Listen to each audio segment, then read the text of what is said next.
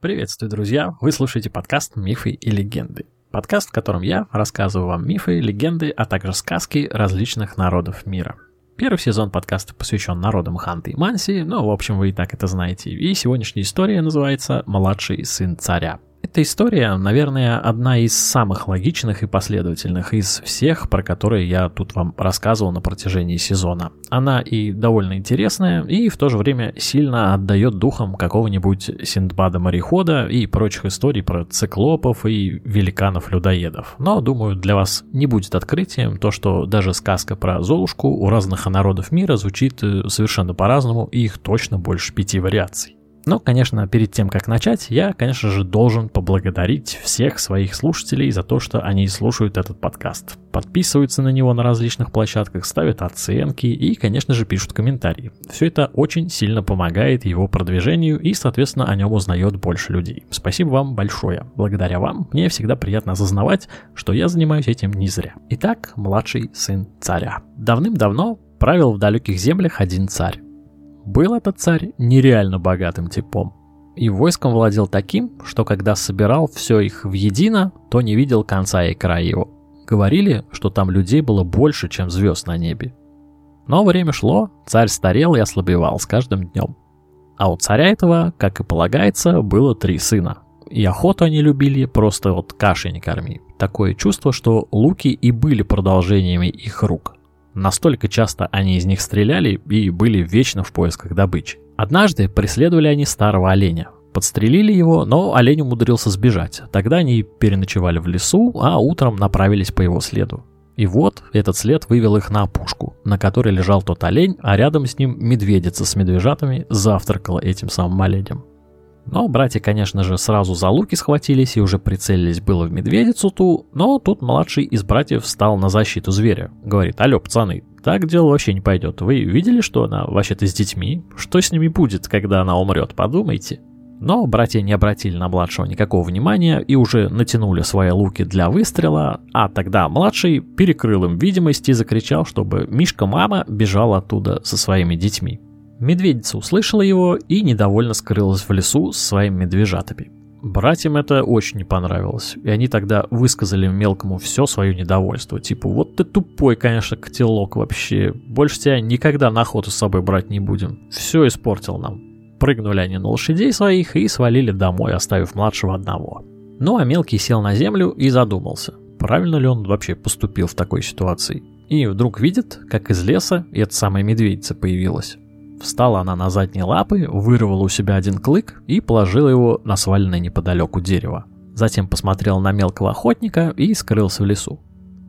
Ну, мелкий, естественно, подумал, что это за дела такие вообще происходят непонятные, зачем она так поступила, но тут лес расступился, и увидел он, как к нему девушка идет. Красивая, ну просто вообще не описать буквально. То была лесная фея. И вот она подходит к мелкому и говорит, «А ты, братишка, хорош, Поступил мудро, и в знак твоей мудрости медведица тебе оставила клык. Возьми его, и теперь в трудную минуту, когда ты будешь сомневаться, клык этот поможет тебе правильное решение принять. И исчезла.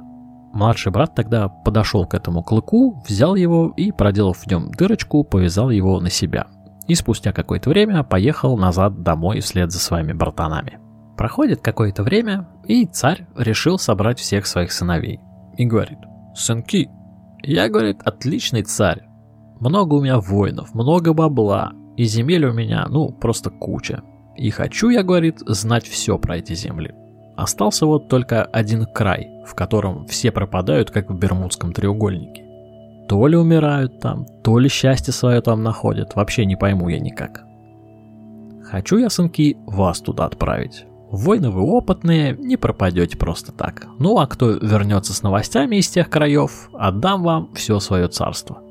Братья, конечно, ошалели от таких новостей, разволновались, обрадовались прям одновременно. Типа, ого, царство вообще за то, что новость принести, да вообще легче легкого. Царь, значит, посмотрел на них всех и говорит, ну, первым, наверное, поедет мой старший сын. Ступай, принеси нам хороших вестей, а мы будем тебя здесь ждать.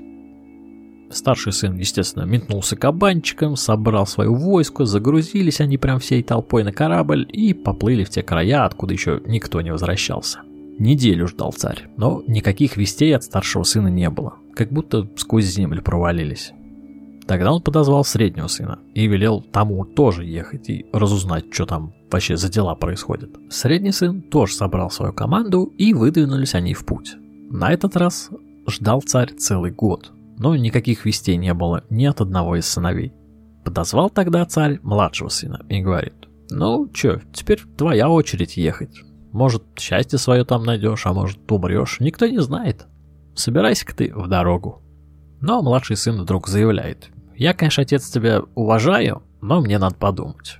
Я, говорит, пару деньков прикинул мыслишки в своей голове. Подумаю, что взять надо, да и нужно вообще ехать или нет.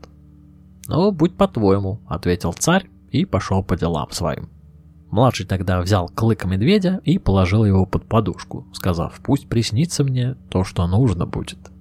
Утром он, естественно, приходит к царю и говорит, «Батечек, я все обдумал, мне, короче, сотку воинов надо, но я сам их отберу. 30 бочек пороха еще и 30 бочек вина, ну и бревен с досками, конечно же». Отец такой, ну окей, раз надо, значит надо. И отец, короче, распорядился, чтобы все сыну выдали. Ну а младший пошел собираться в дорогу и воинов отбирать. Отобрал он только тех, кто знал и столярное дело, и кузнечное, и плотницкое, и отправились они все в путь. Неделю плывут, и вдруг видят, что впереди огонь из-под воды бьет. Воины тогда встрепенулись, типа, что за дичь такая? Зовут младшего сына посмотреть. Приходит сын на палубу и говорит, да это не огонь, это взгляд чудовища какого-то сверкает из-под воды. Видимо, нам столкновений с ним не избежать, а потому запритесь где можете и ждите моей команды. Все так и сделали. Через какое-то время чудовище действительно вылезло из воды, и этот корабль со всем содержимым проглотило как пироженку. И когда настала гробовая тишина, младший сын вышел из укрытия и видит, что они находятся в желудке у этого самого монстра. Зажег он факел и огляделся. Вокруг десятки кораблей, которые уже разрушены, и среди них два корабля его братьев. Встревожился младший, но все-таки взял себя в руки. Вдруг все не так плохо, и его братушки живы. Слышит он, как вдруг за его спиной на корабль к нему поднялись два иссохших человека, которые уже было хотели напасть на него со спины, но младший их остановил и говорит, стойте, я вас накормлю, не нападайте на меня и в ту же секунду появился повар на палубе с едой различной. Накормили они этих скитальцев и отвели спать в укромное место. «Погибнем мы тут», — говорит младший, — «нужно что-то придумать». Сжал он клык медвежий в руке, и тут же к нему идея пришла. «Зарядите, — говорит, — пушку, набейте в нее семь бочонков пороха и прячьтесь, заткните уши и ждите дальнейших моих приказаний». Ну, команда, естественно, все быстренько исполнила и попряталась. А сам сын привязал себя к мачте, заткнул уши самодельными берушами и поджег фитиль.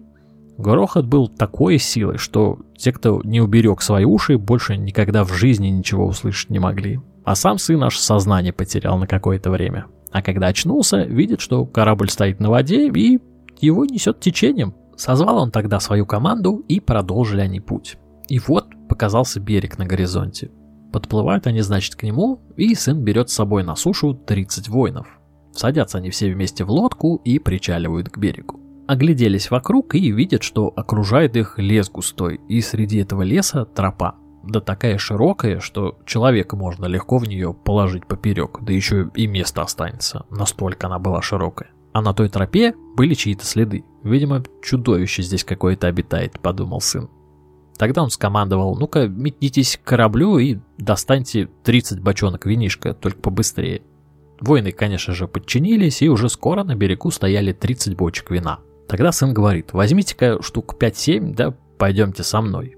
И вот спустя какое-то время они поднимаются на первую же гору и видят там огромный дом, а перед домом поляна, вся усыпанная остатками зверей и человеческими костями. Испугались тогда воины, но было уже поздно. Вышел из леса великан-людоед. Ну и всему войску уже ничего не оставалось делать, как э, прятаться в доме. Великан же успел троих людей все-таки за шкирку схватить и бросить к себе в рот. Только хруст костей слышался. Тогда сын схватился за клык, вышел к чудовищу и говорит, «О, великий, не ешь нас, мы к тебе с подарками от всего сердца, взгляни-ка вот сюда». И показал великану на бочке с вином. Ну, тот, естественно, посмотрел, что это за вообще подарки такие ему, взял одну на пробу и потом уже остальные осушил. Подкосились ноги у него и рухнул он с диким храпом у двери своего дома, перекрыв тем самым путь для побега. Младший тогда огляделся и видит, что в потолке дыра есть, видимо, для дыма от костра, и говорит, освежите-ка мне веревку из тетивы для ваших луков. Воины, конечно, тут же связали, и минуты не прошло, как веревка была готова. Сын тогда из своего лука запустил кончик той самой веревки в эту дыру, веревка там зацепилась за неровность какую-то, и сын полез первый. Все прошло, конечно же, идеально, все выбрались и побежали скорее к кораблю. И только они зашли с лодок на корабль, как над их головами прилетела огромная дубина. Лишь чуть-чуть она срезала мачту у корабля. Это был великан, который очнулся и уже стоял на берегу. Стоит, значит, великан на берегу и хохочет над тем, как он сейчас их тут всех положит и как будет вкусен его обед. Затем он вырвал несколько деревьев и запустил их туда же в корабль. Но все же винишко сыграл свою роль, и людоед не смог попасть в судно. Тогда он попробовал войти в воду, но, зайдя по шею, передумал и вернулся обратно, увидев там еще кучу вина. «Ну что, ослина тупая, наелся?» — крикнул ему с корабля сын. Потом повернулся к команде и говорит, «Почините корабль и выкуйте четыре замка для этого дурачка с берега». Ну а так как команда была сплошь из специалистов различных вообще мастей, то это не составило для них никакого труда. Вскоре корабль был починен и мчался к берегу, так как людоед уже без сознания лежал на берегу. Затащили они людоеда тросами на корабль, приковали его к палубе и двинулись в сторону дома. Ну а людоед наш пришел в сознание и стал огрызаться на команду. Мол, от моего отца морского еще никто не уходил, и вы не уйдете, сопляки мелкие. Но воины на него внимания никакого не обращают, плывут все дальше. И вот на горизонте показался какой-то остров. Что за остров, говорит один из воинов. Вроде не видели его, когда в ту сторону плыли. Ну, а младший говорит, это не остров, это кусок челюсти папашки этого людоеда, который нас и съесть пытался. Людоед услышал это и совсем приуныл. Начал скулить, чтобы его отпустили, и что он больше не будет никого убивать, да и в целом вообще переуспитается, будет только добро нести. Но младший ему говорит, я поступлю с тобой, как отец мой скажет. Он тут главный в этих землях, а потому хоть всеми богами разом клянись, ни к чему это тебя не приведет. Причалил корабль к острову к этому, который был челюстью морского чудовища, и младший сказал, чтобы зарядили пушку порохом. Нужно трофей забрать в виде зуба, иначе никто не поверит. Выстрелили они по зубу, и он развалился на несколько частей. Но поднять его просто так у них тоже не получилось. Очень тяжелый был трофей. Потому они снова соорудили механизм из тросов и затащили его на борт. «Ну все», — говорит младший, — «теперь уж точно домой». Спустя неделю пути показались им родные берега. Со всех сторон бежали приветствовать корабль, который вернулся первый раз из такой экспедиции. Вышел и царь встретить своего сына. Ну а сын ему с порога. Вот отец, кто виноват в гибели всех людей, что ходили в те края. Ну и показывает ему на людоеда и зуб морского гиганта. Что скажешь с ними сделать, то и сделаем, решать тебе. Поднялся отец посмотреть на людоеда, налились глаза его кровью, и приказал он утопить этого людоеда. Обвяжите его, говорит, самыми тяжелыми цепями, да бросьте в самое глубокое место на реке. Так они и сделали. С тех пор отец передал правление королевством своему сыну, и тот был отличным правителем, молва которым ходит в народе, и по сей день. Конец.